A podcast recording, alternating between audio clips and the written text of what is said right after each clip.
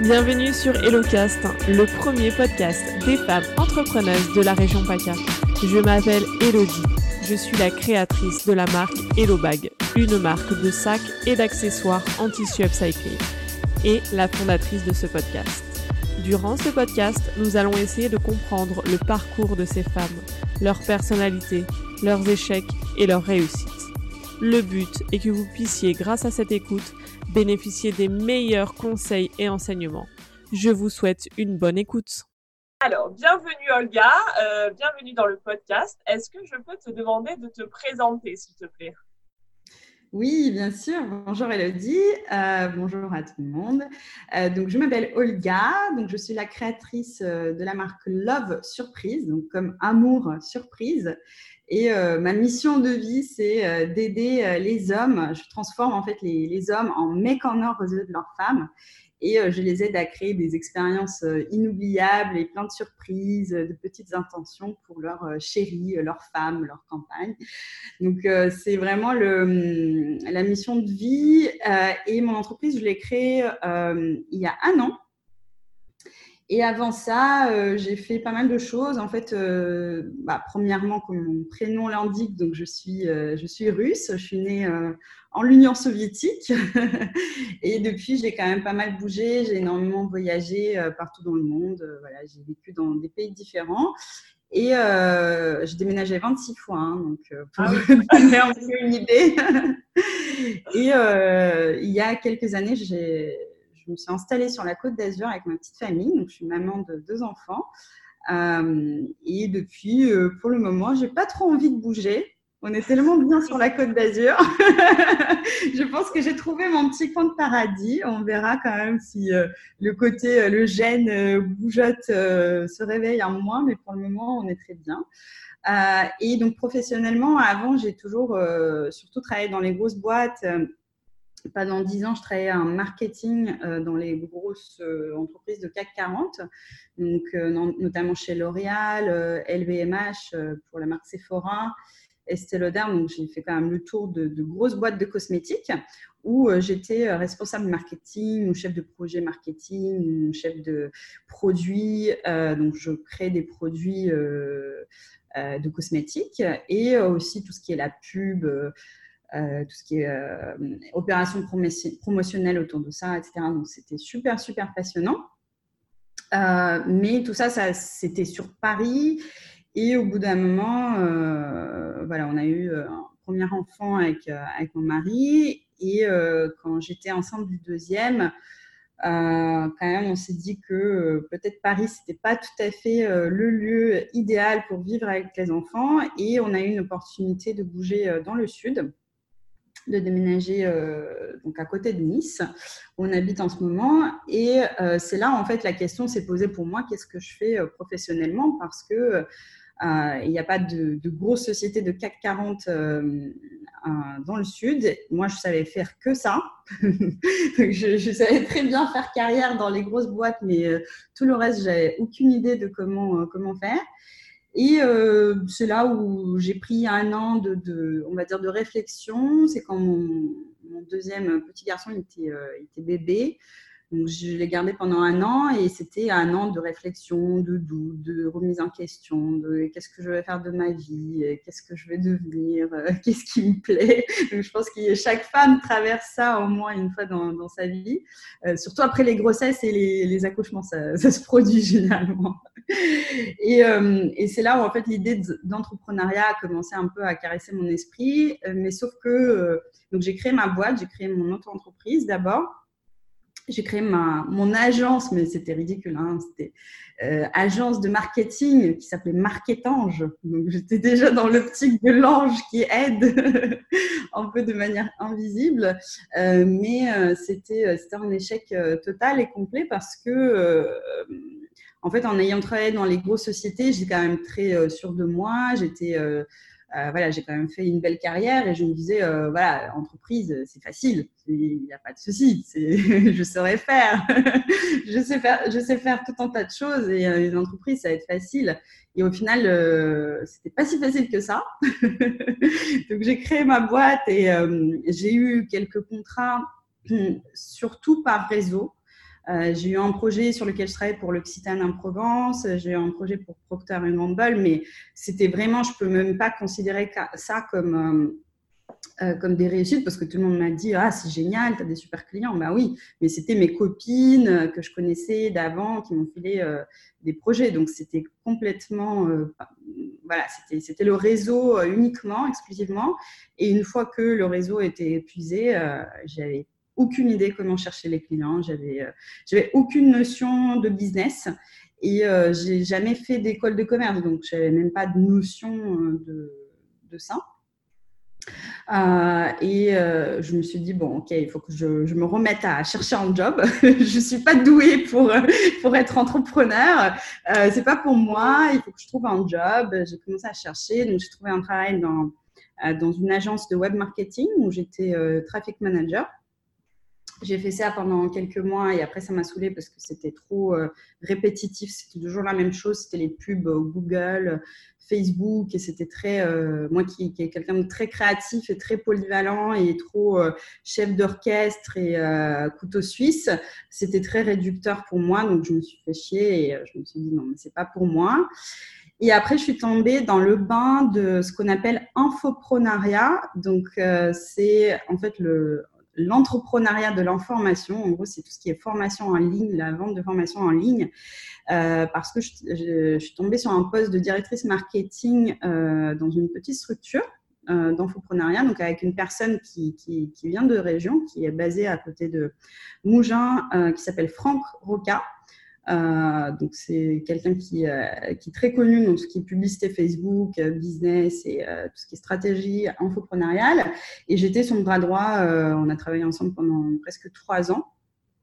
Et c'est là où j'ai tout appris sur bah, déjà ce que c'est l'entrepreneuriat, qu'est-ce que c'est le business, qu'est-ce que c'est le business en ligne particulièrement. Donc j'ai appris tous les outils, bah, tout quoi. Vraiment, c'était euh, c'était super formateur euh, ces années. Euh, et au bout de trois ans, je, me suis dit, c'est bon, je, suis prête. Je sais maintenant exactement ce qu'il faut faire si je veux lancer mon entreprise parce que pendant ces années-là, donc en travaillant avec cette personne, donc Franck, Franck Roca, on avait un cercle d'entrepreneurs à qui on aidait. donc c'était nos membres de, de cercle privé et en fait on les aidait au quotidien pour lancer leur business. Je me dis si je, suis capable d'aider les autres à créer et lancer leur business, c'est que je suis capable aussi d'en lancer un. Et c'est là où euh, j'ai lancé ma boîte euh, Love Surprise et donc euh, là cette fois-ci j'ai fait des choses bien. et là pour le moment je touche du bois, ça cartonne.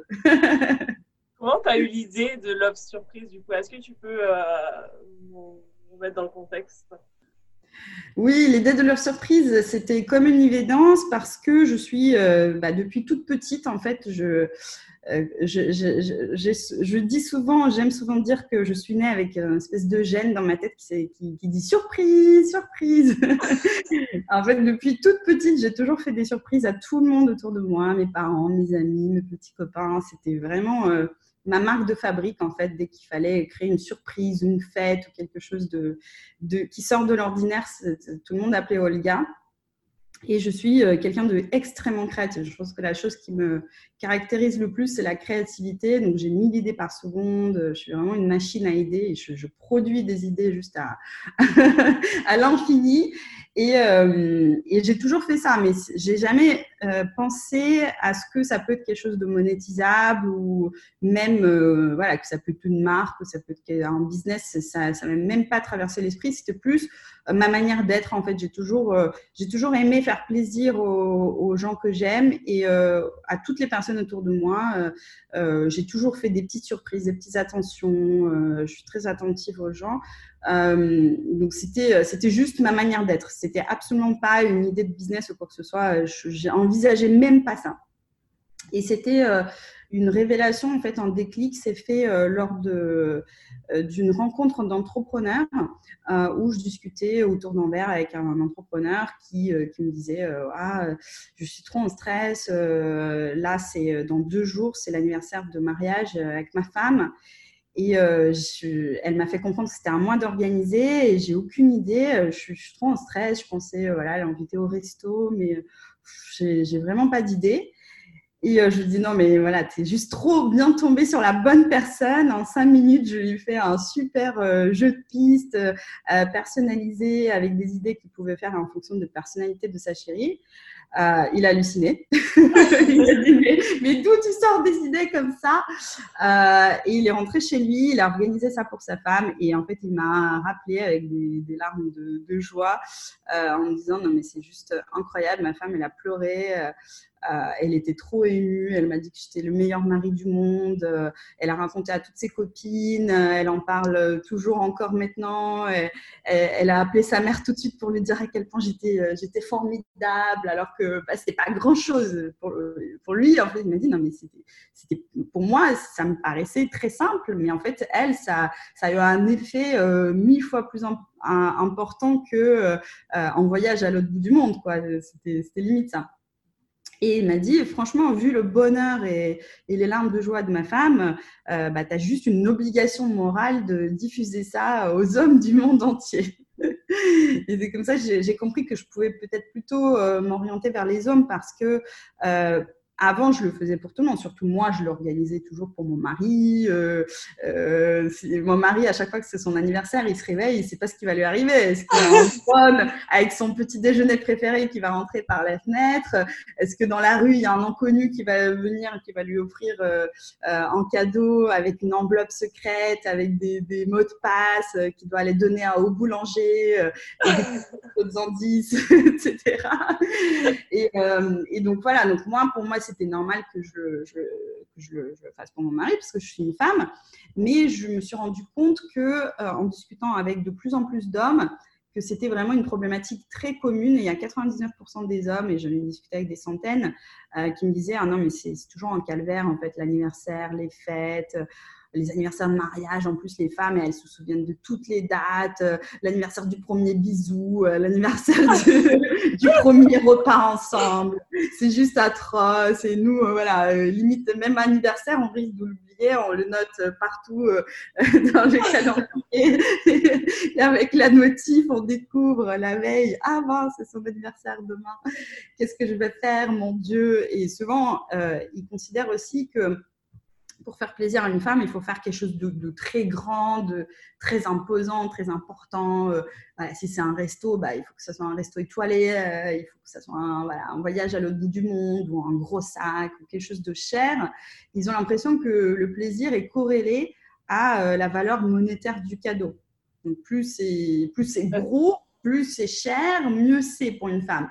Alors que nous, les femmes, euh, je pense que tu seras d'accord avec, euh, avec moi et les tes auditrices seront d'accord avec nous, euh, c'est que nous, ce qui compte, c'est pas vraiment la, le prix du cadeau, la valeur monétaire du cadeau, mais surtout l'attention qui est mise dedans, que ça soit quelque chose de personnalisé, que ça soit pas juste un parfum lambda qu'il aurait pu offrir à n'importe qui, à son ex, voilà, à sa mère, que c'est quelque chose voilà, qui est lambda et pas personnalisé, même si c'est super cher mais plutôt euh, quelque chose qui est adapté à nous, à nos goûts, à notre personnalité, à ce qu'on aime. Euh, ça, ça fait beaucoup plus plaisir et on, se dit, voilà, il, me connaît bien, il a pensé vraiment à qui je suis, à comment je suis. Et c'est ça qui fait le plus plaisir et c'est ça qui crée l'émotion. C'est ce côté de sentir l'attention et sentir l'amour euh, de son homme. plutôt que d'avoir un cadeau super cher ou un voyage très cher. Et aussi, autre chose, c'est dans la régularité. Euh, c'est que les hommes pensent que euh, s'ils ont fait une fois un gros truc, bah, ça suffit pour deux ans. non, ils sont tranquilles. et quand tu dis Ah, non, mais voilà, tu ne me fais pas trop de, de petites attentions, tout ça, il dit Non, mais tu te souviens, en 1996, euh, je t'avais amené dans un resto étoilé. bah voilà, je t'aime. et, nous, en fait, on préfère, euh, je ne sais pas si tu es d'accord avec moi, mais en tout cas, euh, euh, de ce que j'ai vu des femmes, c'est vraiment, on préfère les attentions, les petites attentions, mais qui soient fréquentes, Donc, tous les jours de préférence. Limite, on préfère de découvrir quand on se réveille un petit déjeuner au lit, un petit post-it sur les frigos, je t'aime s'il part avant nous, que d'avoir un gros truc, mais qui se fasse une fois tous les deux ans. Donc, euh, et donc, en partant de ce constat, donc je me suis dit, c'est vraiment les hommes viennent de Mars, les femmes viennent de Vénus. Euh, il y a vraiment une vraie incompréhension justement des attentes, c'est que toutes les femmes adorent les surprises, même si les femmes qui, qui aiment contrôler les choses, elles n'aiment pas par exemple des choses qui brusquent leur quotidien, comme un voyage surprise où elle n'a rien prévu, elle n'a elle a pas pu poser ses vacances, elle n'a rien organisé, ça peut être stressant. Mais en revanche, des petites surprises euh, des petites attentions, euh, voilà, que des choses qui sont faites à la maison, euh, qui montrent l'amour, bah, ça tout le monde aime. Chaque femme aime ça. Et les hommes, en fait, ils savent pas vraiment, ils l'ignorent et ils savent pas vraiment comment nous faire plaisir et parfois ils passent à côté. voilà, ils peuvent offrir des cadeaux qui, peuvent décevoir, etc. Et donc, à partir de ce constat, je me suis dit, voilà, je vais aider les hommes, je vais être un peu leur euh, meilleur ami, un peu le petit ange, je reviens toujours euh, à cette idée de l'ange, euh, sur leur épaule en disant, ben voilà, moi je suis une femme, moi je sais ce qui plaît aux femmes, donc je sais ce que veulent les femmes et je vais te, je vais te le dire. Et comme ça, je vais te transformer en mec en or aux yeux de ta chérie. Et elle, elle va penser que c'est toi qui as tout fait en fait. Donc, euh, mais en même temps, c'est toi qui vas tout faire. Moi, je vais juste te guider et te donner des idées, mais c'est à toi après. Euh, par exemple, si on fait un jeu de piste sur les cinq qualités euh, que tu adores en, elle, euh, bah, c'est pas à moi de te donner les cinq qualités que tu adores dans ta femme. moi, je, vais te, je te donne l'idée et toi, après, tu suis tout ce que je t'ai dit, toutes les étapes, mais c'est toi qui trouves les cinq qualités que tu adores en elle, c'est toi qui trouves euh, l'explication de ces cinq qualités. Donc, à chaque fois, je leur dis, voilà, il suffit pas de dire ah, j'adore ta créativité. Point. Euh, voilà, il faut expliquer en disant ah, j'adore ta créativité, chérie, parce que tu m'épates à chaque fois. Euh, à chaque fois, tu sors des super idées. je suis bluffée. tu es vraiment la meilleure que je connaisse. Et le plus on développe, le plus on donne de, de l'amour, le plus on donne de, de détails, plus la femme sera émue. Donc, c'est ça que j'explique, euh, j'explique à mes clients. et, euh, euh, et, donc voilà, et donc depuis, depuis un, an, j'ai réussi à en faire vraiment une vraie marque, une vraie communauté. Plus de 12 000 personnes qui me suivent sur Facebook, j'ai 6 000 personnes qui me suivent sur YouTube. Euh, depuis un an. Et euh, voilà, ça continue. Et euh, j'ai de plus en plus d'hommes en fait qui souhaitent, qui comprennent véritablement que c'est pas uniquement les cadeaux chers qui font plaisir aux femmes. Donc c'est vraiment les petites attentions, les petits jeux et surtout l'amour qui fait la différence et qui crée l'émotion. Et, et, du coup, concrètement, donc tu tu démissionnes avec Franck Rocat et c'était au même, au même moment tu démissionnes, tu étais employé avec lui et puis euh, tu pars pour faire cette entreprise ou comment ça se passe? Euh, ça s'est fait en parallèle, euh, oui, donc j'ai démissionné et mais j'ai continué après un, peu avec lui en mode freelance et j'ai commencé, j'ai commencé à, la création de mon entreprise, ouais, tout à fait. Et c'est que j'aurais jamais pu faire ça en travaillant en plein temps, c'était juste impossible.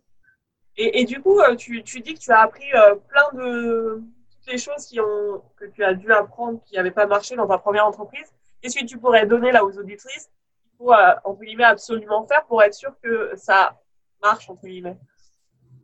Bah Déjà, c'est le côté état d'esprit. Donc, vraiment, mindset d'entrepreneur. C'est quelque chose que j'avais absolument pas.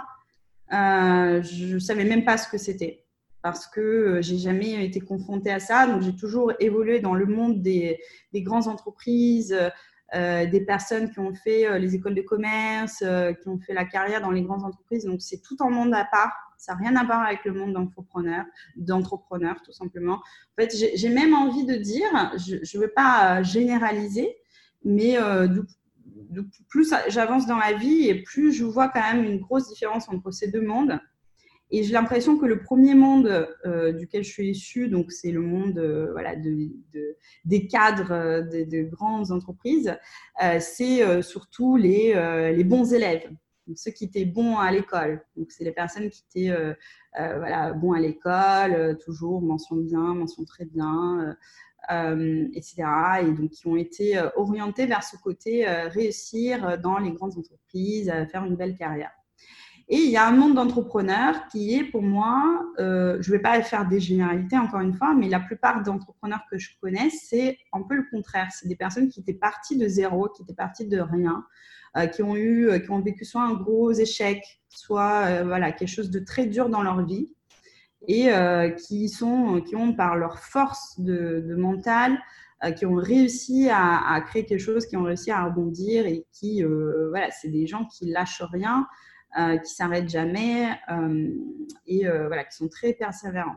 Et donc ça, c'est ce côté, voilà, ne lâcher rien, persévérer. Moi, je l'avais absolument pas parce que moi, voilà, j'avais ce syndrome de bonne élève. J'ai toujours été très très bonne à l'école. J'ai toujours eu des meilleures notes de, tout j'étais toujours la meilleure de ma promotion. et en fait, j'étais absolument pas habituée à l'échec. J'ai jamais vraiment connu d'échec. Euh, dans les entreprises où je travaillais, euh, c'était toujours un, énorme succès. Euh, mon premier poste chez L'Oréal, j'avais 23 ans. Et en un, an, j'ai eu deux fois l'augmentation de 5% qui était genre le top of the top. Déjà 5%, l'augmentation de 5%, c'était très très rare. Mais moi, je l'ai eu deux fois en un an, donc c'était du jamais vu. Euh, c'était voilà, tout de suite, euh, tout de suite une grosse réussite, un gros succès. Donc j'étais absolument pas euh, dans l'optique qu'on peut échouer, qu'on peut ne pas réussir ses projets. Et je m'attendais pas du tout à ce que je pouvais, ça pouvait m'arriver. Bien sûr, ça arrive toujours aux autres, mais pas à moi. donc ça, c'est première chose. Donc c'est vraiment la force du mental et de ne jamais s'arrêter, de ne jamais lâcher. Et euh, deuxième chose, bah, bien évidemment, c'est toutes les, toutes les choses techniques, en fait, tout simplement. C'est, que quand on travaille pour une grosse boîte, quand on s'appelle L'Oréal, et quand je crée une nouvelle crème, euh, je ne me pose même pas la question, est-ce que ma crème, elle va se vendre? Bien sûr vendre. Tout le monde achète L'Oréal et avec le budget, euh, les millions et des millions que j'injecte en pub, bah, forcément, ça va se vendre. Donc, il y a même pas, on se pose même pas cette question. Donc, les personnes qui travail en marketing dans les grosses sociétés, c'est plus même, je dirais, c'est la gestion plus de logistique euh, ou création de design, euh, des choses comme ça. En fait, c'est pas vraiment du vrai marketing pour moi. J'espère que toutes les personnes qui m'écoutent, qui travaillent dans les dans les sociétés de CAC 40, ne seront pas vexées. Mais bon, moi, j'ai fait 10 ans de ça et je me croyais une super méga marketeuse, alors que je n'étais pas du tout une super méga marketeuse, parce qu'une super méga marketeuse, c'est quelqu'un qui arrive de, à, venir et partir de zéro et de réussir à créer une marque de zéro euh, avec euh, zéro avantage concurrentiel. Euh, et donc c'est ça aussi que j'ai vu, c'est que les vraies techniques marketing et les vraies techniques et outils de vente, c'est uniquement valable quand c'est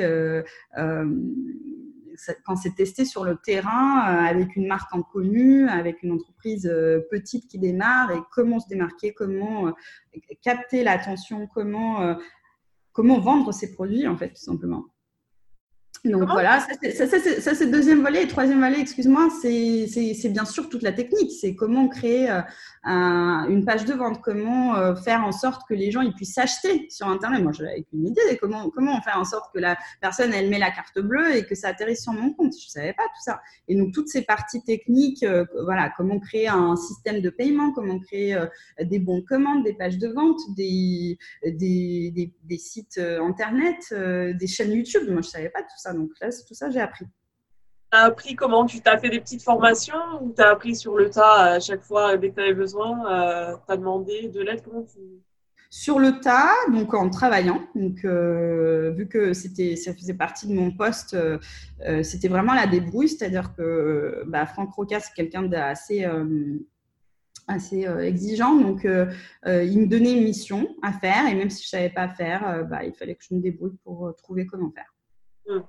Voilà, c'est comme ça. Mais heureusement, on vit dans un monde où il y a tellement de choses euh, aujourd'hui sur YouTube, sur partout. En fait, euh, si on veut se former, euh, il y a encore 10 ans, 20 ans, c'était juste impossible. C'était un parcours de, combattant pour vouloir pour se former, avoir des connaissances. Aujourd'hui, vraiment, il faut être extrêmement fainéant pour ne pas se former et de ne pas apprendre des choses. Comment tu travailles ton, mindset du coup au quotidien? Est-ce que tu as une routine mindset ou non? C'est non, non, non. En fait, euh, je je, je, prétends pas avoir un super mindset maintenant. Je, je pense que c'est une histoire de toute une vie. Euh, et il y a des gens qui ont qui l'ont plus ou moins. En fait, moi, je, je côtoie beaucoup d'entrepreneurs et il y a des gens que j'ai l'impression qu'ils l'ont toujours eu.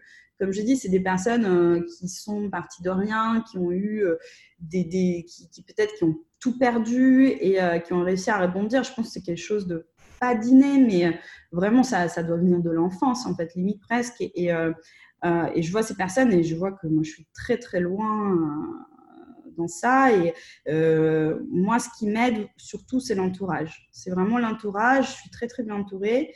Euh, j'ai choisi d'être bien entourée, bien évidemment. J'ai choisi les bonnes personnes.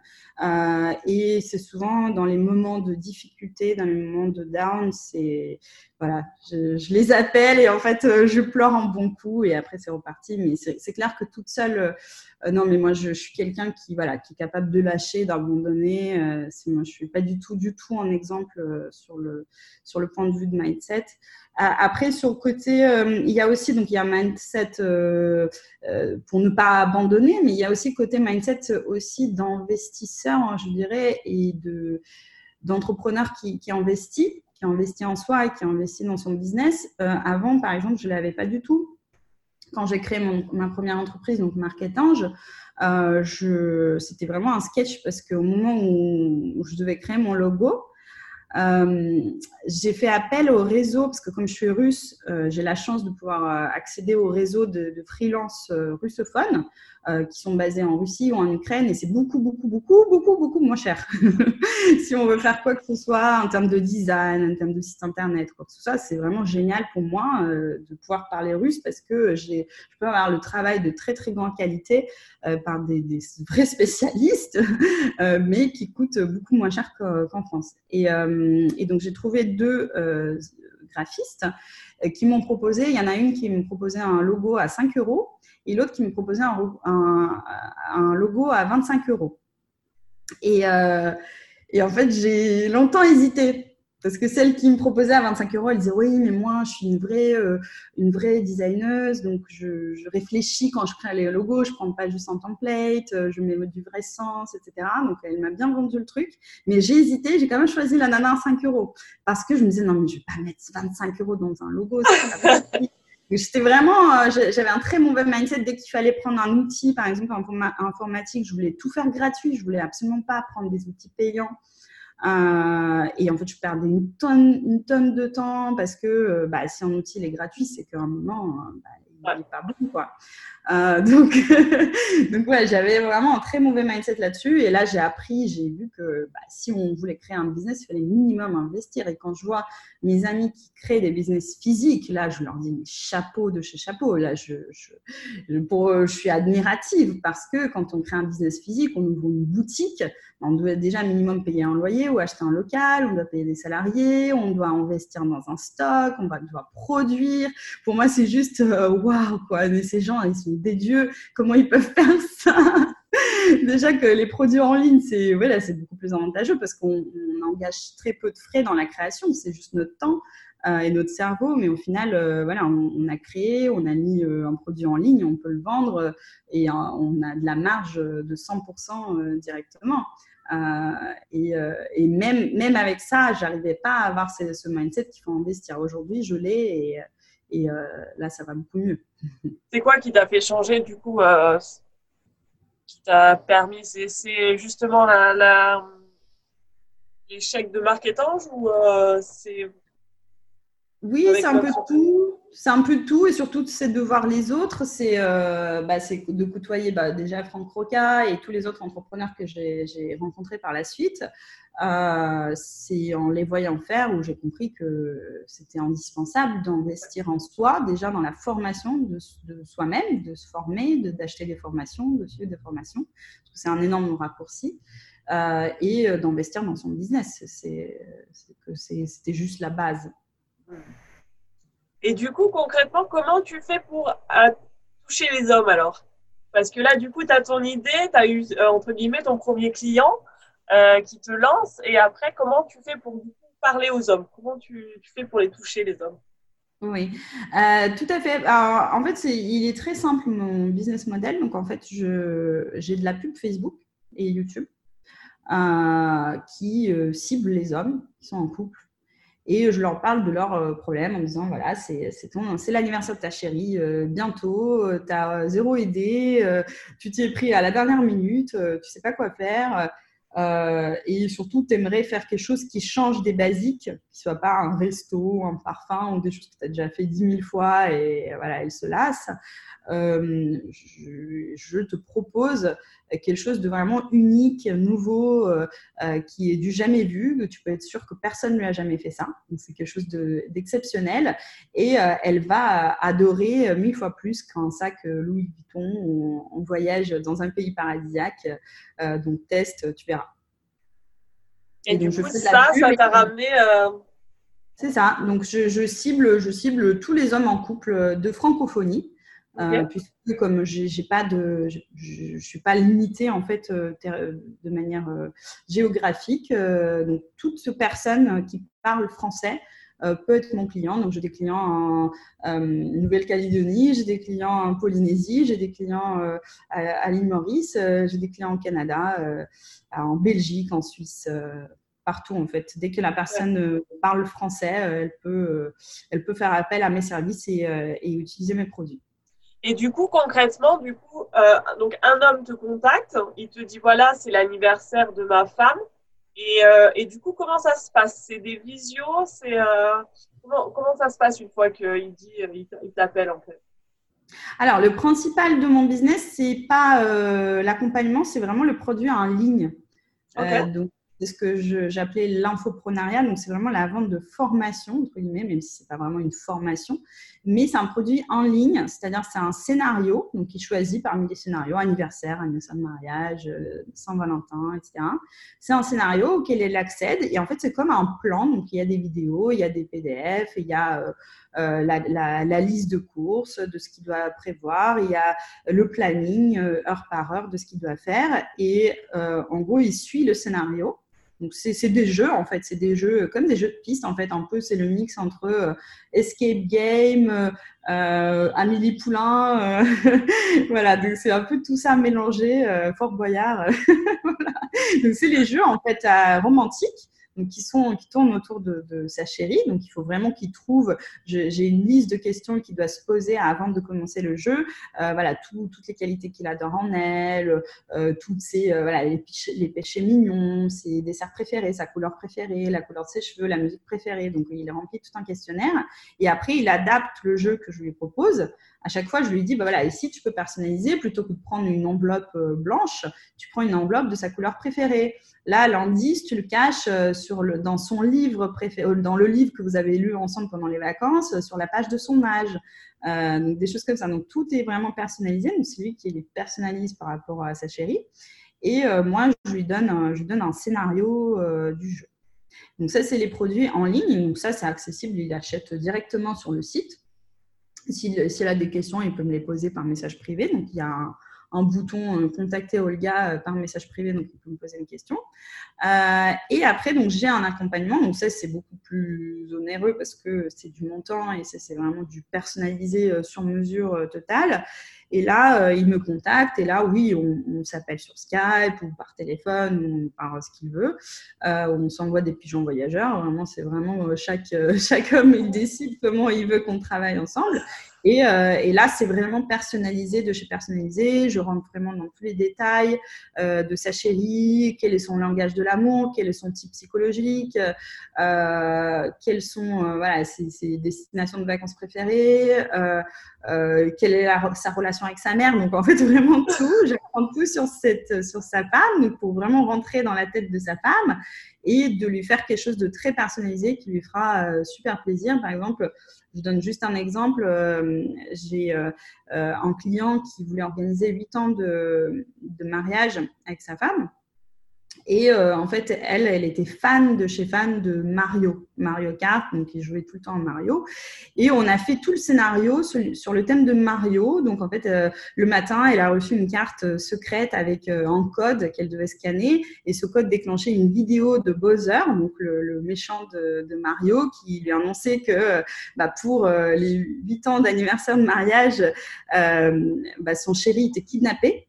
Euh, et qu'il fallait qu'elle, euh, voilà, princesse Julia, euh, qu'elle qu'elle parte en aventure secrète, en mission secrète pour libérer son, son mari et collectionner les souvenirs de, de leur couple de huit années de mariage. Donc, il y a eu huit étapes. Et à chaque étape, donc, en fait, elle était guidée par des messages secrets qui étaient envoyés sur Messenger.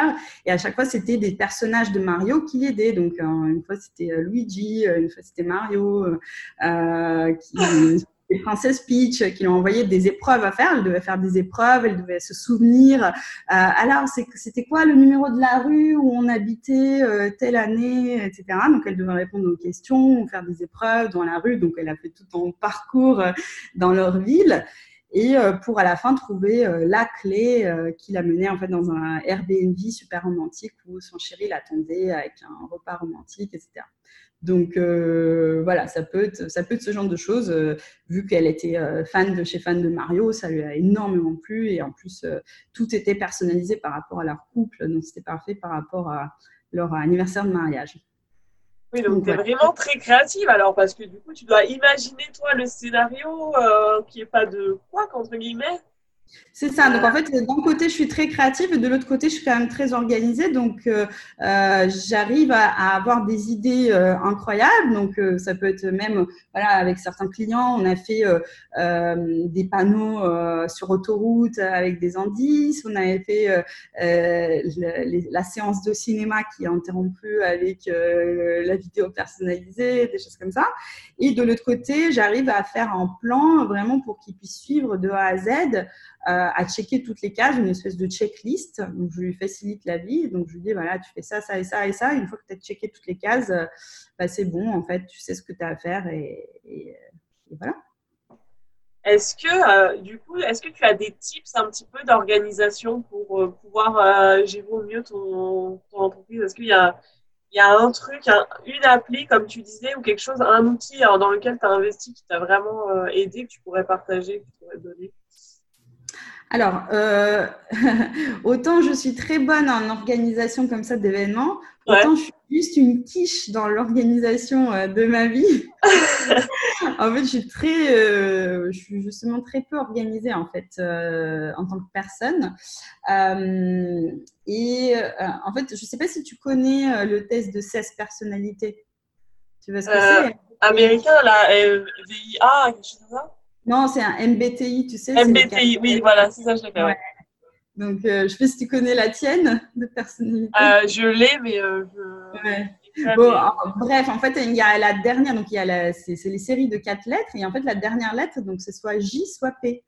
Et, donc, moi, je suis P. Donc, en fait, je suis quelqu'un de, de, de très flexible, donc j'aime pas la rigidité, j'aime pas euh, donc, typiquement, tu vois, les J, c'est les personnes qui vont organiser leur euh, voyage euh, six mois à l'avance, etc. Je ne suis pas du tout comme ça. Moi, je suis très spontanée. J'adore me dire le matin, me dire Ah, bah tiens, et si je prenais l'avion, si j'allais dans tel pays dans l'après-midi, je peux le faire. Donc, vraiment, j'adore ça. mais l'inconvénient de ça, c'est que voilà, j'ai vraiment du mal à m'organiser. Donc, je suis quelqu'un de très créatif, de, l'artiste, on va dire. Et je suis très peu pratique dans, dans ma vie perso. Autant je suis très organisée dans le boulot, donc j'arrive pas à l'expliquer, mais euh, oui, je suis très très organisée et genre limite psychorigide dans le boulot, mais euh, dans la vie perso, c'est juste une atrocité. Donc moi, ce qui m'aide, c'est euh, les outils comme Trello. Ouais. R-E-2-L-O. Donc lui, il est gratuit en l'occurrence. donc ça, c'est pour faire mes to do, organiser toutes les tâches que je dois faire. Dans le travail, j'aime bien les outils de travail en équipe du style Monday. Euh, donc, il est payant, mais il y a plein d'alternatives gratuites. Donc, c'est les outils de gestion de projet. Ça c'est juste indispensable si on a une équipe pour travailler en équipe. Après, euh, voilà, des petites techniques style Pomodoro, j'ai testé euh, pendant un petit moment. Ça, ça peut être intéressant. C'est quand on travaille pendant une certaine période, on se fait une pause et après on reprend le travail.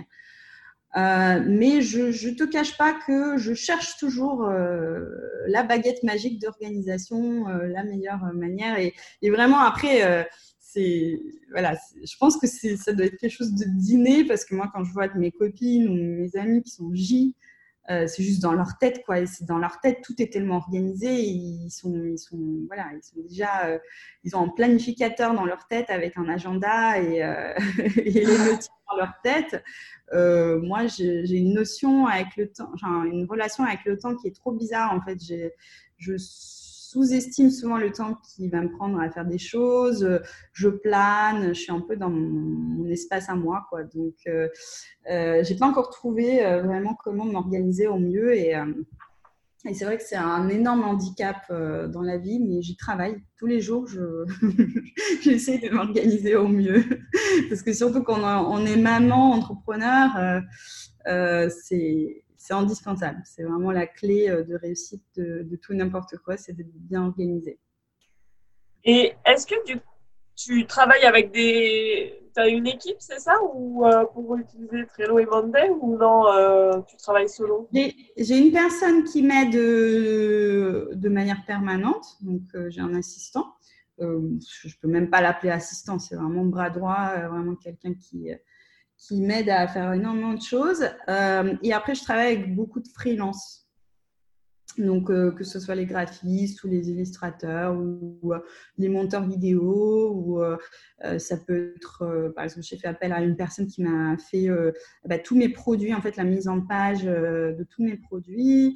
ça peut être des prestataires techniques ou des développeurs voilà, donc euh, j'ai tout un réseau de freelance avec qui je travaille et donc oui, sur, avec certains, on utilise Trello, euh, Monday euh, pour mieux s'organiser, pour bien gérer les projets. Donc oui, c'est vraiment très important. Dans le podcast, j'aime bien essayer de démystifier un petit peu l'échec. Est-ce que toi, tu pourrais nous raconter un échec préféré euh, qui t'a vachement appris? Oui. En fait, euh, je, réfléchissais à cette question et, je me disais c'est très difficile de, trouver un échec de ma vie. Et euh, je me disais mais qu'est-ce qu'est-ce que je peux raconter comme échec en fait? Et je trouvais pas. Et je me disais non mais c'est pas possible, j'ai jamais eu d'échec dans ma vie. Et, et c'est vrai que j'arrivais pas à trouver. Euh, il n'y avait rien qui me venait comme ça à l'esprit. J'avais pas du tout de souvenir d'échec. Et en analysant tout ça, je me suis dit, en fait, c'est mon cerveau qui fonctionne comme ça. En fait, c'est que dès que, je pense que dès que j'ai un échec, je l'oublie. Euh, je me je me focalise pas du tout là-dessus. Donc j'ai un rapport très très bizarre en fait avec l'échec, même si je sais que euh, dans la culture notamment américaine, on nous apprend qu'il faut vraiment se focaliser sur ses échecs pour pouvoir rebondir, pour pouvoir les surpasser, pour ne pas avoir peur de, l'échec. Hum, donc je sais tout ça. Euh, j'ai conscience de tout ça et normalement il y, a, même une personne que je suis beaucoup donc toi qui, aime sûrement les, podcasts euh, je ne sais pas si tu la connais qui s'appelle Brooke Castillo c'est une psychologue euh, américaine qui a un excellent podcast et dans, dans une des émissions de son podcast elle parlait justement du, fait de collectionner les échecs et d'avoir comme un petit jeu avec soi-même c'est d'essayer de, trouver cinq échecs par jour euh, et en fait, quand on fait ça, on, retourne complètement notre euh, relation avec l'échec. Et limite, on est trop content quand on a trouvé un, nouvel échec. On se dit ah ben génial, comme ça c'est comme ça, oh, c'est bon, j'en ai cinq. Donc ça, le rend vraiment super ludique. Et, euh, et voilà, limite, on est content d'avoir un échec. moi, j'ai vraiment, moi quand j'ai entendu ça, je me suis dit c'est génial. Mais j'ai encore du mal j'ai encore du mal avec ça. Je pense que j'ai très très peur d'échecs euh, et j'évite au maximum euh, les, possibilités d'échec. Et dès que j'ai un échec, je pense que je l'oublie. Euh, parce que là, il n'y a rien qui me vient vraiment à l'esprit, absolument rien. Et je pense qu'on a ce qu'on appelle, bah, tout le monde a un espèce de biais cognitif de confirmation. si, je ne sais pas si tu connais, si tu as autour de toi les personnes qui, disent souvent Ah, j'ai pas de chance, j'ai jamais de chance, je gagne rien, ou je, voilà. Et d'autres qui te disent au contraire Ah, mais je, suis une personne super chanceuse, j'ai tout le temps la chance, j'ai tout le temps, je, je, tombe tout le temps au bon moment, au bon endroit, sur les bons plans, etc. Et, euh, et en fait, moi, je faisais partie des personnes de deuxième catégorie qui disaient, euh, moi, je le dis toujours, hein, je dis, j'ai trop de chance, en fait, j'ai tout le temps la chance, en fait, j'ai jamais de malchance.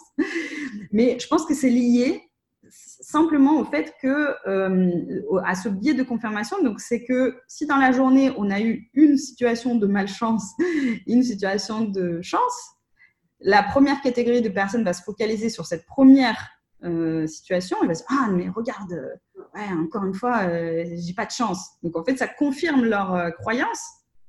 Et la deuxième catégorie de personnes va se concentrer sur le deuxième événement. Ah, bah, tu vois, j'ai quand, même, quand même beaucoup de chance. Donc, et en fait, chacun euh, se confirme. Donc, on cherche, vraiment. C'est vraiment le côté confirmation. Donc, je sais pas si quand tu étais enceinte, euh, tu as, découvert que tout de suite, tu vois que les femmes enceintes dans la rue et qu'il y en a plein de partout. je sais pas si tu as vu ça. moi, quand j'étais enceinte, je, me suis dit, mais il y a plein de femmes enceintes partout. C'est juste pas possible. Euh, et là, je ne les vois pas du tout. il n'y en a aucune. Parce que je dis que ça n'attire pas mon regard. Et c'est exactement la même chose. Donc, moi, j'ai toujours collectionné mes succès. J'ai toujours je me suis toujours dit, ah ouais, euh, franchement, euh, j'ai vraiment beaucoup de chance, euh, j'ai que des succès, etc. Mais c'est juste que je pense que je, les échecs, si je les rencontrais, je me focalisais pas dessus et je passais outre et je, je, les oubliais. Mais en, en, discutant avec toi, là, je me suis rendu compte que oui, c'est quand même ma première entreprise marketange, c'était quand même un, un échec assez consécutif, assez conséquent, pardon, que voilà, j'ai tout simplement, j'ai rien réussi. Ok, j'ai eu deux projets, mais euh, euh, au final, j'étais obligée d'aller chercher un job et que euh, voilà, c'était absolument pas ce qu'il fallait faire. donc j'ai fait des choses qu'il fallait pas faire et j'ai pas fait des choses qu'il fallait faire.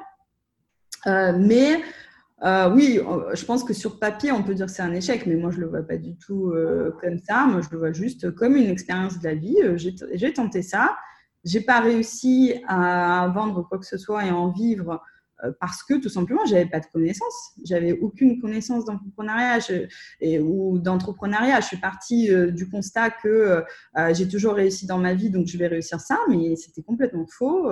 ça, nécessite toute autre compétence. Il faut, il faut se former, il faut apprendre des choses, il faut, il faut repartir de zéro, et, c'est ce que j'ai fait après.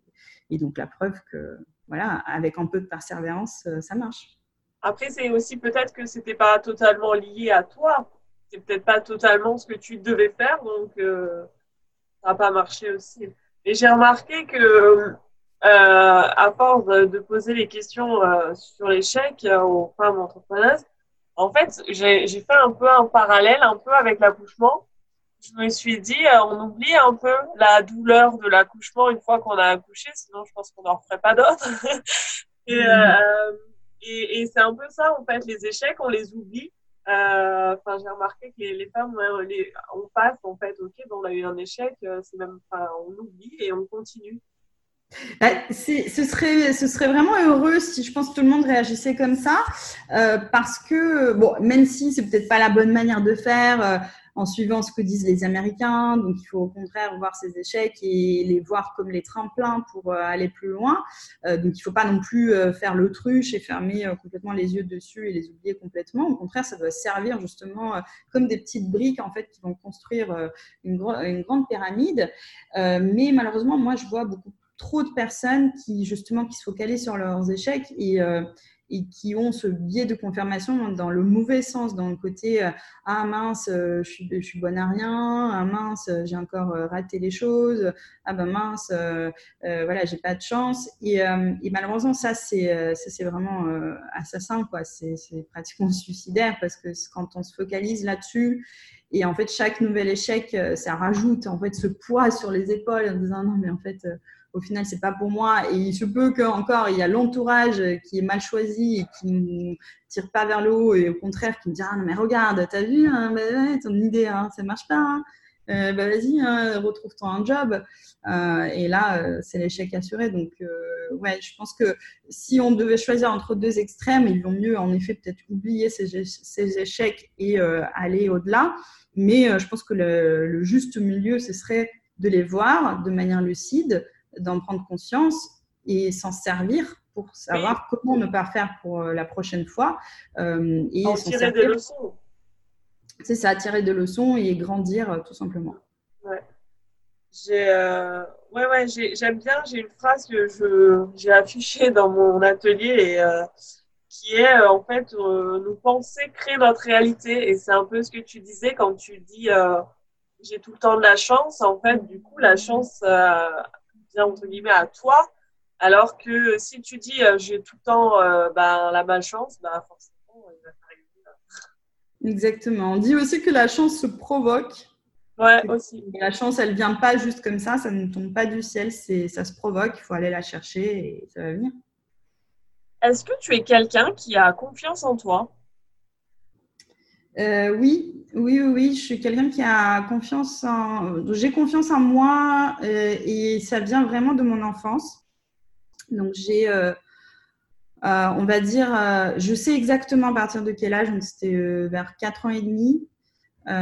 et ça vient du fait que ma mère, elle, m'a appris à lire très tôt. Elle m'a appris à lire à 4 ans et demi.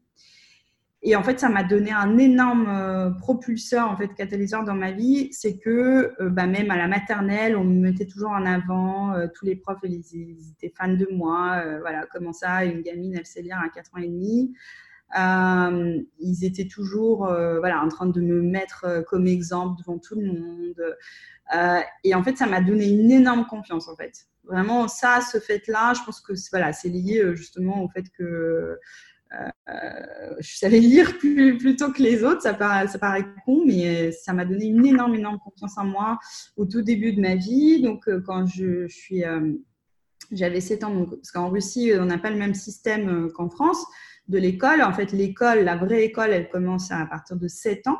Et donc, je suis arrivée à 7 ans à l'école. Normalement, euh, les enfants, quand ils arrivent à 7 ans à l'école, ils ne savent pas lire et ni écrire. Donc, c'est euh, à 7 ans qu'ils vont apprendre ça. Et moi, je savais déjà lire et écrire euh, voilà, parfaitement. Et ce qui a fait que tout de suite, les profs, euh, voilà, ils me mettaient à part, ils me donnaient des exercices plus compliqués. Tous les autres élèves, bah, forcément, ils avaient du respect. Ils disaient Ah ouais, franchement, bah, du coup, c'est la plus intelligente de la classe. Et donc, tout de suite, en fait, vraiment, c'était un énorme start, je pense, qui, dans la vie, qui m'a donné confiance directe tout de suite. Et en fait, je me suis jamais posé des questions. En fait, je, j'étais toujours. Euh, mais bon, ça m'a, ça m'a aussi desservi dans ce côté euh, de, que je ne peux pas avoir de l'échec, et qui est quand même euh, un très mauvais.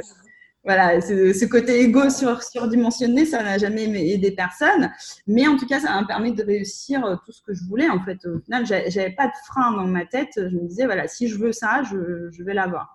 Donc, c'était par exemple le, job chez, L'Oréal. J'étais, je fantasmais sur ce, groupe. Euh, je me disais, non, mais L'Oréal, c'est juste trop la meilleure boîte pour travailler. Et en fait, mon premier job, c'était L'Oréal, quoi, parce que je savais que je voulais et je suis allée le chercher. Euh, donc, ça, c'est sur ce point de vue-là, j'ai très confiance en moi. Après, euh, donc justement, le fait de, me lancer dans l'entrepreneuriat et de voir que c'était pas si rose que ça, que c'était pas si facile que ça et que c'était moins facile, beaucoup moins facile que les études, euh, voilà, d'apprendre un texte par cœur et le réciter à 20, 20 euh, sur 20. bah là, du coup, ça m'a, ça m'a remis une grosse claque et là, j'ai commencé à perdre pas mal la confiance en moi. Et donc là, je pense qu'aujourd'hui, je, je l'ai beaucoup moins qu'il euh, y a encore quelques années. Euh. donc voilà, c'est ce côté un peu que je me retrouve euh, en dehors de ma zone de confort. Je me retrouve dans un domaine où je ne suis pas la meilleure, où je suis pas, je, je, collectionne pas les succès et que l'entrepreneuriat, c'est quand même assez dur. C'est vraiment très, très dur comme, comme, métier, en fait, comme activité. Euh, ça m'a ça a pas mal euh, influencé ma confiance en moi et, euh, voilà je, je l'ai pas mal perdu mais en tout cas voilà c'était un bon start dans ma vie et c'est ce que j'essaie de faire avec mes enfants c'est à dire que mes enfants j'essaie de tout leur leur donner tous les outils pour qu'ils se sentent vraiment les plus puissants du monde et qui savent qu'ils peuvent faire ce qu'ils veulent et qu'ils vont, vont réussir. Mais c'est pas évident. Qu'est-ce que tu donnerais, entre guillemets, comme conseil à une jeune femme ou une jeune fille qui n'a pas confiance en elle? Euh, Qu'est-ce que tu lui donnerais comme conseil? Oula. Je sais pas. c'est la pas confiance en elle. Oh là là, c'est dur. Je sais pas. J'ai aucune idée. Qu'est-ce qu'on pourrait faire? La première euh, étape euh, la première étape, c'est la pas confiance en elle. Bah, je pense que c'est, euh, bah, il y a plein de, de, stages, de, tu sais, de développement personnel. Il y a plein de, même de formations de développement personnel, de, d'essayer de faire une introspection et de comprendre en fait ses forces, surtout se focaliser sur ses forces, parce qu'en fait, quelqu'un qui n'a pas de confiance en elle, c'est quelqu'un qui se focalise sur ses faiblesses. Euh, et si on se focalise sur ses forces, si on dit voilà ça, cette chose, euh, on l'a fait euh, mieux que 99% des gens sur cette planète. Euh, forcément, ça redonne de confiance parce que on se sent, on se sent unique, on se sent beaucoup plus fort que, toutes les autres personnes sur ce sujet-là. Donc, je pense que la première étape, oui, c'est vraiment de trouver ses forces. Et deuxième étape, c'est de se faire accompagner surtout par des spécialistes et qui sauront, qui sauront quoi faire et comment retrouver euh, la confiance en soi. Moi, malheureusement, je ne suis pas la spécialiste là-dedans. Dans le, dans le podcast, on parle écologie. Euh, c'est un sujet sur lequel je suis assez sensible et j'aimerais savoir si toi, c'est un sujet sur lequel tu es sensible et est-ce que euh, tu mets en place des choses dans ton business pour essayer d'être le moins impactant possible ou non? Tout à fait. Bah, déjà, en fait, c'est très écologique mon business parce que tout est virtualisé. Il n'y a rien qui est imprimé, il n'y a rien qui est produit. En fait, tout est dématérialisé. Euh, et justement, mon rôle, c'est d'apprendre aux hommes, c'est que euh, on n'est pas obligé de faire des grands cadeaux, des grandes choses, euh, beaucoup de cadeaux à une femme pour lui faire plaisir. On peut faire plaisir avec peu de choses dans l'intimité de son salon. Euh, et justement, ils, vont mieux peu de choses, mais avec beaucoup d'amour que euh, euh, énormément de, cadeaux chers avec peu d'attention. Donc, je, je, trouve cette démarche assez écologique dans le sens où je, je leur fais rien acheter d'extraordinaire ou de dépenser du papier ou, du plastique ou quoi que ce soit. tout peut être fait avec deux post-it et un stylo euh, il suffit juste de mettre de l'amour et de l'attention dedans et, euh, et, le cadeau, il sera réussi. Donc de ce point de vue-là, euh, ouais, je trouve que c'est quand même euh, bien écologique parce qu'il n'y a, pas de, a pas de production, il n'y a pas de, consommation de quoi que ce soit. Bon, il n'y a pas de consommation d'Internet, mais bon, ça, on ne peut pas tout faire. Et euh, dans la, à la maison, oui, j'essaie de vraiment de faire attention. Je fais le tri, j'essaie d'utiliser des produits écologiques. voilà, tout ce qui est ménage, je fais uniquement avec du vinaigre blanc et des carbonates de soude. donc ouais, vraiment, je, je, je fais attention à mon niveau personnel et au niveau euh, de l'entreprise, j'essaie d'y contribuer euh, autant que je peux. Est-ce que tu aurais euh, du coup un livre qui t'aurait marqué et que tu aimerais partager à la communauté? Tout à fait. Après, moi, j'avoue que quand, quand j'étais petite, je lisais énormément de littérature, etc. Et j'ai perdu en fait le goût de livre et malheureusement, parce qu'il y a tellement de super livres que j'aurais pu lire, les livres pratiques, tu sais, les livres sur le business, les livres sur le développement personnel. Et euh, bah, là, j'ai la flemme, je les lis pas, je les écoute sur Cooper. Je sais pas si tu connais Cooper, bah, ça, permet d'avoir le résumé des livres, mais bon, c'est quand même très. Euh, c'est pas une bonne, une bonne chose. Mais il y a quand même un livre qui m'a marqué. En fait, c'est un livre qui s'appelle Créer le job de vos rêves et la vie qui va avec. Donc, qui a été écrit par Corentin et Alexis. Euh, ce sont des fondateurs de Soon Soon Soon. Euh, bah, c'est une, start-up en fait qui, parle du futur, de tous les projets de futur. Et en fait, c'était justement, c'était super pour moi parce que c'est un livre qui résume euh, la plupart d'autres livres de dev perso. Donc, qui résume un peu voilà, les, les, quatre, une semaine de 4 heures de Tim Ferriss, qui résume voilà, Rework, euh, qui résume euh, voilà, tout un tas de livres euh, très connus que du coup, moi, j'ai n'ai pas lu. j'ai honte de le dire. Mais j'ai lu ce livre-là. et ça m'a vraiment bouleversée parce que c'était le début, c'était au tout début, début, quand quand j'ai quitté les grosses entreprises et quand je réfléchissais pendant cette année de réflexion que j'ai prise, réfléchissais sur ma vie. Et moi, j'étais très, très, très loin de tout ce qui est dev perso je connaissais absolument pas ce monde. Et en fait, les principes qu'aujourd'hui qui me paraissent juste euh, évidents, indispensables, pour moi, c'était juste une révélation. Donc, la première fois que j'ai entendu parler, c'est pas en lisant Ferris, c'est en lisant ce livre-là. Et ça m'a introduit dans ce monde, justement, d'entrepreneuriat, de, développement personnel, etc. Donc, euh, moi, j'ai adoré ce livre. Euh, donc, pour moi, c'était vraiment quelque chose de, révélateur, un vrai déclic. Bah, merci, on va, on va le lire. Alors, il faut le lire, on ne le résume pas. Hein. bah, si on résume le résumé, euh,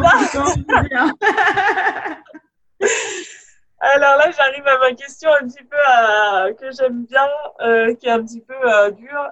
où te vois-tu dans 10 ans, du coup? Ah, dans 10 ans, je me vois à Bali. À Bali, ouais. voilà, dans ma magnifique maison avec une vue euh, mer, océan, euh, en étant euh, la tête de Love Surprise, une grosse agence de création d'événements et de surprises internationales. Waouh. Est-ce que tu aurais deux, une ou deux invités, ou trois ou dix invités pour le podcast? Oui, avec grand plaisir. Donc, la première invitée à laquelle je pense, donc c'est euh, ma chère amie Sonia Godet. Donc, c'est la créatrice euh, de la marque Maison Godet, donc euh, de parfum. Ok. Et c'est une histoire très très touchante pour moi parce que Sonia, c'est quelqu'un, on s'est connu chez L'Oréal, on a travaillé ensemble chez L'Oréal. Après, elle a fait son chemin, elle est partie vivre aux États-Unis. Elle a a travaillé euh, chez euh, Cartier à New York, elle a travaillé chez Burberry à San Francisco, euh, elle a vécu deux ans à Hawaï, donc elle a, pas mal bougé et on s'est quand même pas mal vu dans des différents endroits du monde. Donc, je suis venue la voir à New York, je suis venue la voir à San Francisco. Et il y a quelques années, elle m'envoie un message, Messenger, en me disant Salut, Olga, on se voit, je suis à Saint-Paul-de-Vence. Saint-Paul-de-Vence, c'est là où je vis. Je dis, oh, qu'est-ce que tu fais là? Tu es, venu en vacances? Ah non, non, je, je, me suis installée ici, j'habite ici. Donc, elle, habite à 5 minutes de chez moi. Donc moi, euh, avant, je devais faire 10, euh, 10 heures d'avion pour aller la voir. Et là, euh, je, je, peux faire 5 minutes de voiture pour aller la voir. Donc elle habite juste à côté de chez moi. Et euh, elle s'est installée à Saint-Paul-de-Vence et elle a eu l'idée de recréer, donc comme elle était vraiment une spécialiste de parfum, parfumeur, euh, de recréer la, hum, la marque de son arrière-grand-père, donc qui était lui-même parfumeur, qui a lancé euh, la marque Godet. qui était à l'époque une marque complètement mythique parce que c'était vraiment le moment de l'émancipation de la femme, euh, c'est le côté, euh, euh, voilà, c'est fini, ils sont les temps donc dans les années 20 hein, de 20e siècle. C'était fini la femme dans la cuisine, la femme, elle voulait retrouver bah, son rôle de femme, en fait, tout simplement, la séductrice. Et le parfum, les parfums godets, c'était justement la représentation de cette femme émancipée et notamment la muse d'Henri Matisse euh, se, parfumer avec la folie bleue. Donc c'est un des parfums de Maison Godet. Et euh, ensuite, euh, malheureusement, la marque a, disparu tout simplement parce que les générations d'après n'ont pas, pas suivi. Et donc Sonia, donc c'est son arrière-petite-fille, donc quatrième génération, donc elle a eu l'idée de recréer la marque de son arrière-grand-père. Et c'était euh, un parcours fabuleux. Je l'ai suivi de près parce qu'elle était juste à côté de moi.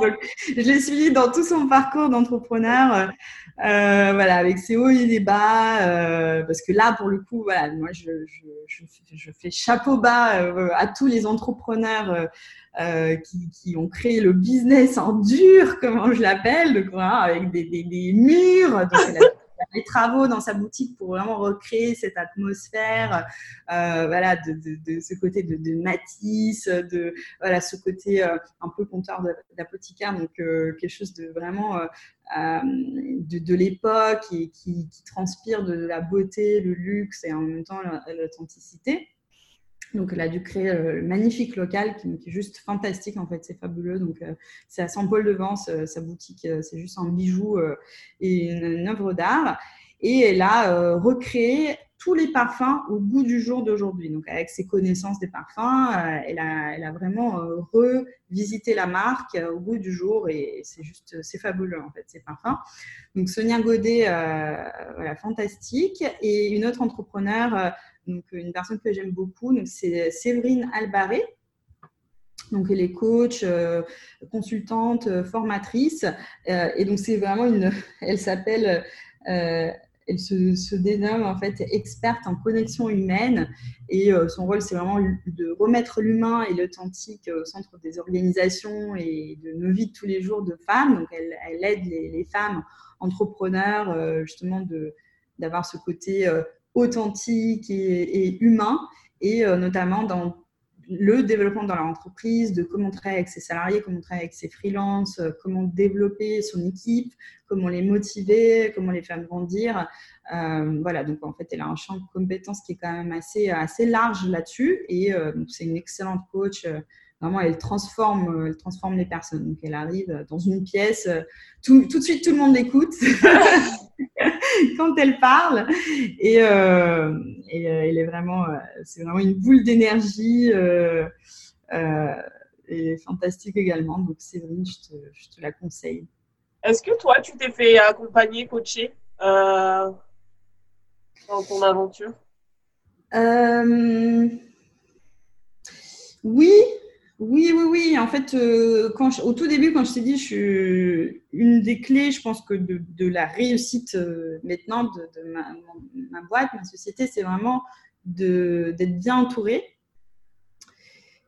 Et je ne me suis pas vraiment fait coacher, mais j'ai des amis euh, entrepreneurs qui sont, bah, qui sont mes coachs en fait c'est vraiment, euh, c'est vraiment mes amis, c'est des personnes qui me sont proches et euh, voilà, qui me soutiennent tous les jours et à qui je peux tout confier et avec qui on échange euh, quotidiennement en fait tous les jours tous les jours on s'échange voilà quand il y a des hauts des bas c'est quoi tu conseilles comme outil là-dessus? Ah bah là les pubs Facebook c'est trop la merde ah là mince qu'est-ce que tu penses de, de, ma nouvelle page de vente etc donc c'est vraiment c'est des échanges quotidiens euh, et, voilà, on se coach euh, mutuellement.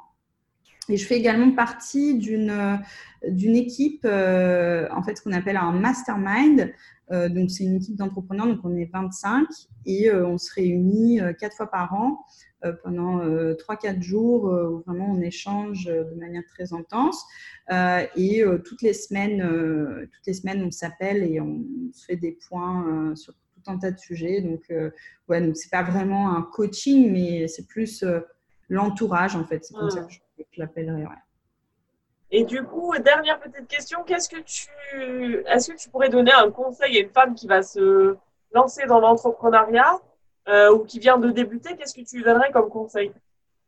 Bah, c'est vraiment c'est de bien s'entourer. C'est vraiment, c'est, je pense, c'est la chose principale et primordiale parce qu'on dit qu'on est la moyenne de cinq personnes qu'on côtoie le plus. Et c'est vraiment, vraiment, euh, en, tout cas pour moi, c'est quelque chose qui est, juste primordial. Et euh, je me suis rendu compte quand on est mal entouré, bah, quand je dis mal, hein, c'est pas forcément mal, mais je veux dire, même souvent les personnes les plus proches, c'est les personnes qui, qui mettent le plus de bâtons dans les roues, voilà, les, maris, les parents, les sœurs, les frères c'est les personnes, en fait, souvent, malheureusement, euh, qui sont les plus proches, mais qui sont les plus nocifs pour notre business parce que c'est des personnes, sauf si on a vraiment beaucoup de chance et on a l'entourage bienveillant et la famille bienveillante, mais souvent c'est les premières personnes qui vont dire non mais qu'est-ce que, tu veux là, euh, pourquoi tu te lances là-dedans, euh, mais pourquoi tu as quitté ton job, mais, mais c'est quoi cette idée, mais personne ne va l'acheter, mais personne ne va te suivre, euh, c'est n'importe quoi. Et malheureusement, vraiment, dans la plupart des cas, c'est le cas. Et c'est très, très dur. C'est vraiment très très dur quand on a notre entourage le plus proche, les gens qu'on aime le plus, euh, qui nous soutiennent pas. C'est vraiment une catastrophe. Donc il faut vraiment se mettre dans sa bulle. Il faut s'entourer des personnes qui sont comme nous, qui sont exactement dans les mêmes galères, qui sont exactement dans le même combat, et de préférence qui ont déjà réussi, qui ont été dans ce combat et qui ont déjà réussi et qui sont déjà passés par là et qui peuvent euh, te dire non mais euh, moi j'ai eu la même chose c'est normal t'es pas euh, pas quelqu'un d'anormal c'est exactement ce qui se passe et ça arrive à tout le monde euh, regarde, moi j'ai réussi, mais ça fait dix ans que, que je cravache pour, pour en arriver là. Donc là, là, tu viens de te lancer, ça fait un an que tu as ta boîte. Ben ouais, ben, tu en as encore pour dix ans. et ça va venir. et, et, quand on a ces paroles-là, c'est très encourageant que d'écouter les gens vraiment dans l'entourage. Et j'ai appris euh, avec le temps de ne pas parler de ce que je fais. Donc vraiment, si je vois que, parce que dans mon entourage, euh, euh, locales, on va dire, donc les personnes, mes amis locaux, bah, il y a très peu de gens qui comprennent ce que je fais. Et si je commence à en parler, bah, y a un peu de méfiance. Ils se disent, ouais, mais qu'est-ce qu'il fait sur Internet euh, Ouais, mais tu as fait une formation de coach euh, Comment ça, tu coaches les mecs, etc. Donc, en fait, les gens, ils comprennent pas souvent en fait, ce que ça veut dire, le business en ligne. Ils comprennent pas ces business models. Ils savent même pas euh, qu'on peut faire la pub sur Facebook. Ils, ils comprennent pas tout ça. Donc, en fait, leur expliquer, bah, ça prendra des heures et des heures et des heures. Et si, en plus, ils ont un mauvais mindset, bah, ça, ça, prendrait des années de leur apprendre. Donc, il vaut mieux ne pas en parler et parler de la pluie et le beau temps et, euh, et ne pas se focaliser là-dessus. Euh, en revanche, il faut vraiment bien s'entourer des bonnes personnes et là, euh, vraiment discuter avec elle euh, voilà, de ses projets, de, de, partager, partager au maximum. Euh, après, il y a des personnes qui sont plus ou moins réservées, donc il y a des personnes qui n'ont pas besoin de l'extérieur pour, pour se sentir bien. Moi, je suis quelqu'un de très extraverti. Moi, j'ai ce besoin vital d'être avec d'autres gens, d'échanger avec d'autres gens. Je peux pas être seule. Vraiment, pour moi, le plus dur dans l'entrepreneuriat, c'était la solitude. Vraiment, la solitude d'entrepreneur, c'est quelque chose que je pense que c'est ça qui a fait que j'ai lâché pour la première fois c'est de sentir seul, c'est juste atroce comme, euh, comme sensation. Et, euh, et, le fait de bien s'entourer, je pense que c'est vraiment la, la, première chose à faire et la meilleure chose à faire pour réussir. Parfait, merci. Euh, du coup, où c'est qu'on te retrouve? Est-ce que du coup, tu peux nous donner tes réseaux, Facebook, site web Bien sûr, donc tout à fait. Donc tout d'abord sur mon site Love, donc comme amour en anglais, L-O-V-E surprise, comme surprise, .fr, love-surprise.fr. C'est mon site. Euh, et ensuite, euh, sur euh, YouTube, Love Surprise, et sur Facebook, Love Surprise, et sur Instagram, Love Surprise. c'est très simple. je mettrai quand même les liens en dessous de l'épisode, comme ça, vous aurez juste à cliquer dessus. Et puis, merci. Est-ce que tu veux rajouter quelque chose, Olga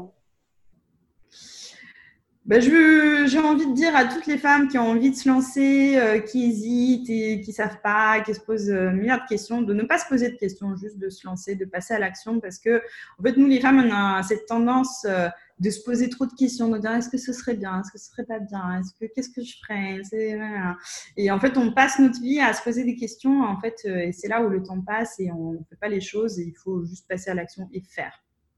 Et même si on, et même si on échoue, euh, c'est pas grave, euh, au moins on, a tenté. Parfait. Parfait. Merci beaucoup, Olga. Et puis, euh, ben, j'espère que nos compagnons, on va mettre Olga dans leur vie. en tout cas, juste une, petite aparté rapide. quand j'ai eu ta confirmation, j'en ai parlé à, ma famille lors des, des apéros euh, du confinement. Et euh, tous les hommes de ma famille ont dit Mais je veux, je veux avoir Olga. Donc, euh, je veux l'avoir partout en France, hein, parce que du coup, ça ne dérange pas, ça, on peut acheter partout. Partout dans le monde. Dans le monde, tant qu'on parle français. Donc, voilà. Merci beaucoup, Olga. Merci, Elodie. Merci d'avoir écouté ce podcast jusqu'au bout. Toutes les informations sont en description de cet épisode et sur notre site web hellocast.fr. Si cet épisode vous a plu, vous pouvez mettre 5 étoiles sur iTunes ou me laisser un gentil commentaire. Vous pouvez également m'envoyer un mail à hellocast.fr à gmail.com. Je souhaite remercier particulièrement toutes les personnes qui nous ont soutenus lors de la campagne de financement participatif Ulule. Merci donc à Colline, Tiffany, Natacha, Amandine, Elisa, Myriam, Jessica, Sandra, Astrid, Stéphanie, Nathalie, Marion, Isabelle, Fanny, Christelle, Amélie, Aurore, Juliette et Nicolas. Vous pouvez toujours nous faire un don, le lien se trouve également dans la description de cet épisode. Je vous souhaite une bonne semaine et vous dis à la semaine prochaine pour une nouvelle invitée.